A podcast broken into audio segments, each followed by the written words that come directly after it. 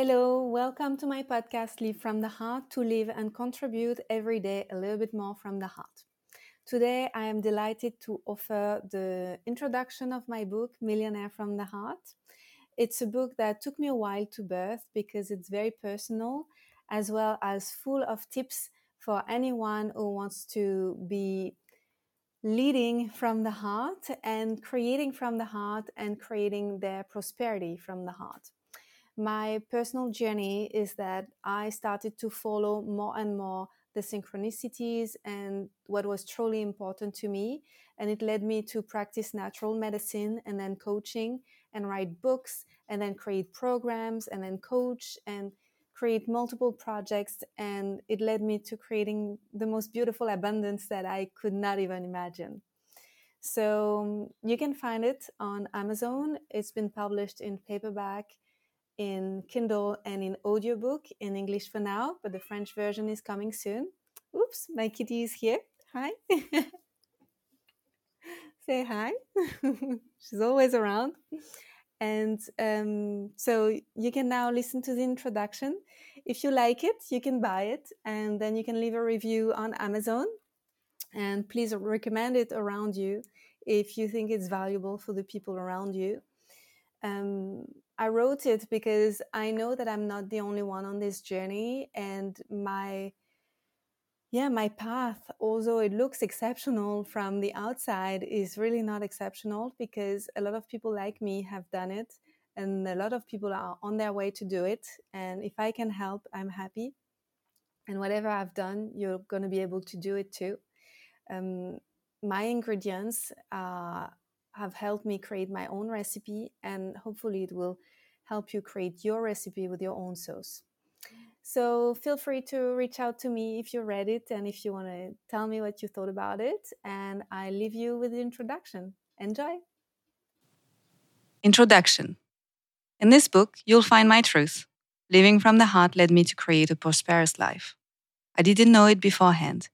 I was only looking for more authenticity, more joy, more peace, and more health in my daily life.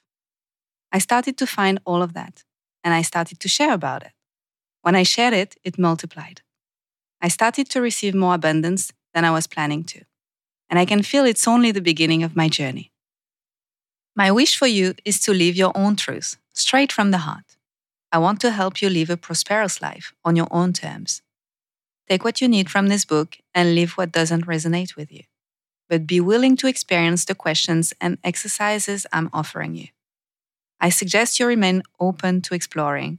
Be curious about what you might find. Be open to discovering new parts of you that have answers you didn't know were inside of you. If you have chosen to open Millionaire from the Heart, how I did it and how you can do it too, it means you are ready to discover some of the powers of your heart. I'm excited for you. And I'm also excited. Let me tell you how excited I am to start this book. I'm more excited to start this book than finding out a new clothing shop is opening where I live in Costa Rica. So remote. More excited than eating a crispy loaf of sourdough bread. I'm French and I don't find it often where I live. I'm even more excited than opening a meme feed after having taken some distance from social media. Big meme fan here. I can laugh for hours scrolling good meme feeds. I'm excited because I know how helpful it is to find such a book on a journey to fulfilling your dreams. I have read dozens of them over the years, and they have been so helpful to me. I am forever grateful for the inspiration I have received from the people who created prosperity with integrity and love. With their words, they made me feel I could do it too. And I did. I have so much respect for the people who have succeeded and opened the way, especially the women, but all of them really to all the people who have worked their asses off to understand the dynamics of success while choosing presence and integrity, thank you for sharing your path. I know what it takes the pain, the doubts, the fears, the critics, not always being understood. I also know the joy of it the excitement, the support, the pride, the love. Today, I'm writing my story to help you feel that you can do it too, from the core of you, because you can whatever your situation is today. You can do hard things if you choose to. and they might even become easier for you once your decision and action get aligned with your heart. I will be your companion on this journey, as I know it can be a lonely path for those who don't benefit from a supportive environment yet. We will talk about how you can create it later on in this book. As someone who has achieved the milestone of making a million from her heart, I will share my stories and my tips. Using both my coach and teacher hats, I'll ask you the right questions to help you figure out what is right for you and how to operate from your heart. We are embarking on a beautiful journey together, and it might trigger emotional reactions.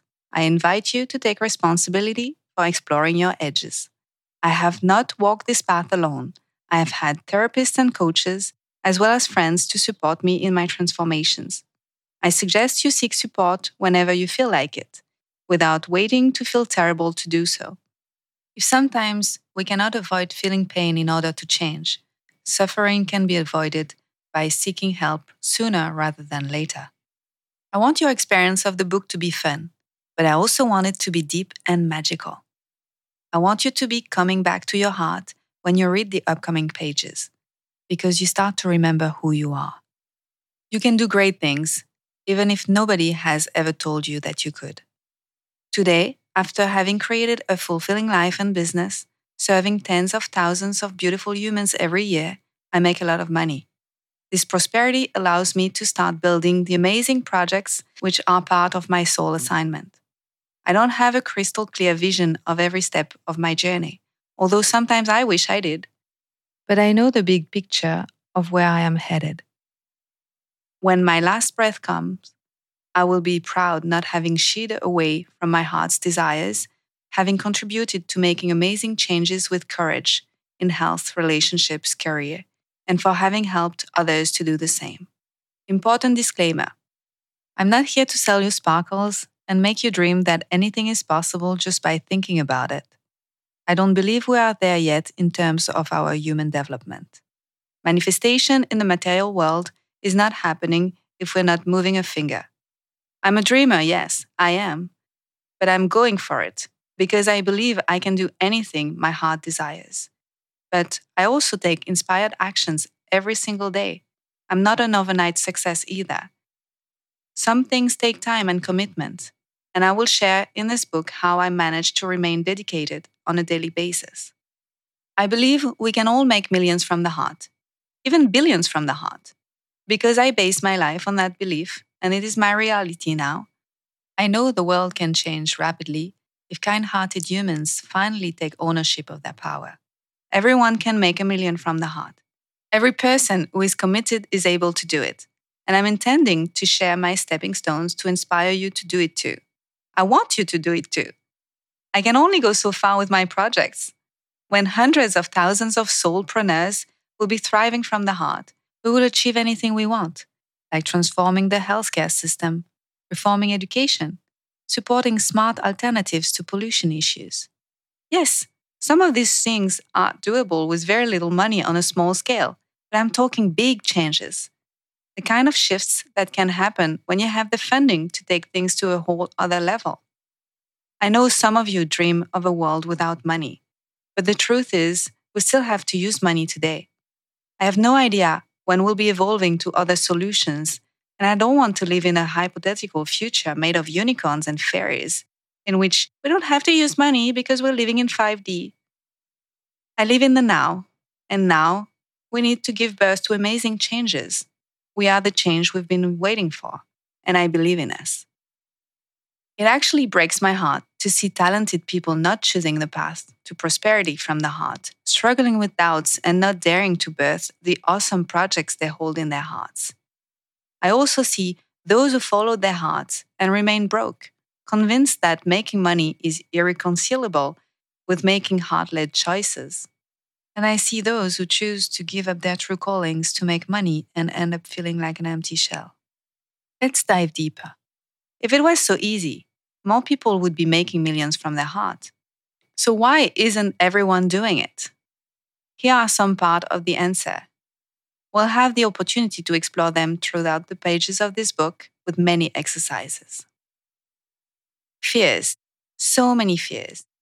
Fear of failure is first in line, of not having what it takes to achieve our dreams. It leads us to setting small goals, or even no goals at all. I'll be direct fear will never disappear, but you can learn to live with them. And where there is fear, there is something important to us. If succeeding in insert your dream was not important for you, you would not be afraid. So it's normal for it to be a bit of a stretch. I was afraid just a few months ago that I wouldn't cross the million mark and that consequently I would have to let the idea of this book go or change its title. That would have been a bummer, wouldn't it? I'm afraid that my next project will not blossom. I still have many fears. The short answer is do it afraid. We will come back to that later. Consequences. Whether you fail or you succeed, life will never be the same again. You will change. When you pursue big dreams and truly commit, you inevitably expose yourself to consequences of identity shifts. Your priorities will change, your relationships will change, and your entire environment will change. Some of us don't want to be the creator of chaos that will lead to a rearrangement of our future reality. They would rather wait for God or the universe to make it happen. Beliefs. You've told yourself stories about your capacities, about what you deserve, about life, about wealth. Now you see someone succeeding, you might think, Good for her. But I'm not made of the same blood. I don't have what it takes. Or you might be envious. She's so lucky. She must have had a very supportive environment from the very beginning and tons of luck. Her grass is obviously greener than mine. I know this because I was that person, big time. I didn't think I was lucky to find a great job, let alone a great apartment, and even less to generate great income. I was wrong but it took me years of deconditioning to open a new chapter for myself. Lack of commitment. There is an epidemic of people giving up their dreams after five minutes.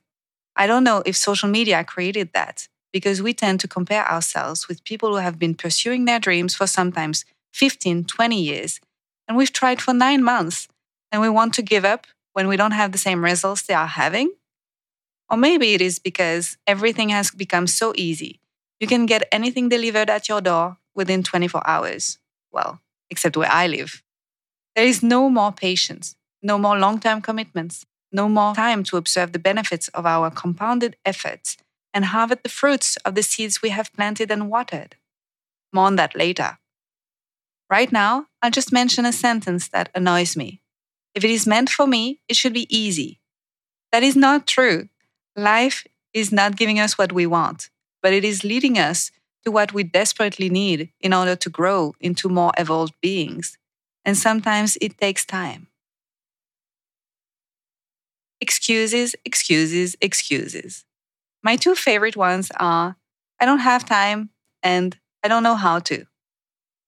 We will never find time to do what is important if we don't make the time. I have been taking notes on notebooks to write this book for the past six months thinking every single day that I had to transfer the notes and arrange them on my computer. You have no idea how proud I am to finish this introduction today. I only have nine chapters to write now. And we will never learn how to insert the skills you are lacking if we don't make it a priority. In my case, self publishing my first audiobook. It has been a dream of mine since I became a writer.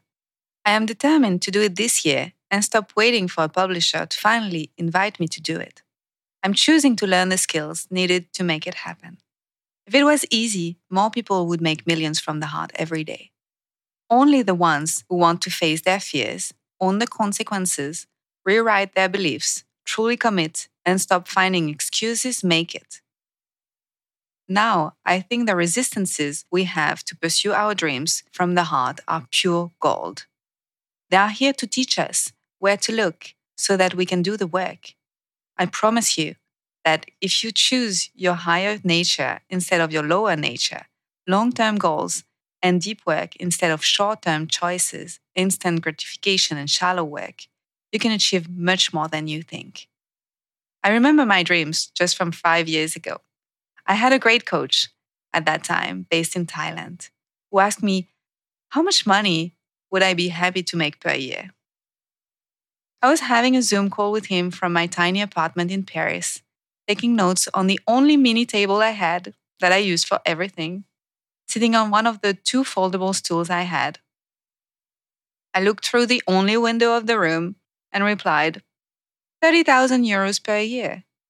That would allow me to travel a bit, continue buying some affordable online training, maybe buy a small apartment with a 30 years mortgage at the bank. I didn't know I could do better than that then. I didn't know my journey would take me so much further than that. I didn't know I could make a million and dare greatly. Why is that? I'll explain more in chapter 2. But I was already so happy doing what I was doing for a living, what I loved, that I didn't think I could make a lot of money on top of that. And like most people, I didn't grow up witnessing someone in my environment succeeding by following their dreams. I thought it was only for some people, the lucky ones. I didn't have grandiose fantasies, and I think it's also part of why I succeeded. I'm a simple person with a pure heart and authentic dreams. Massive success is a byproduct of my work. I didn't chase it, I allowed it.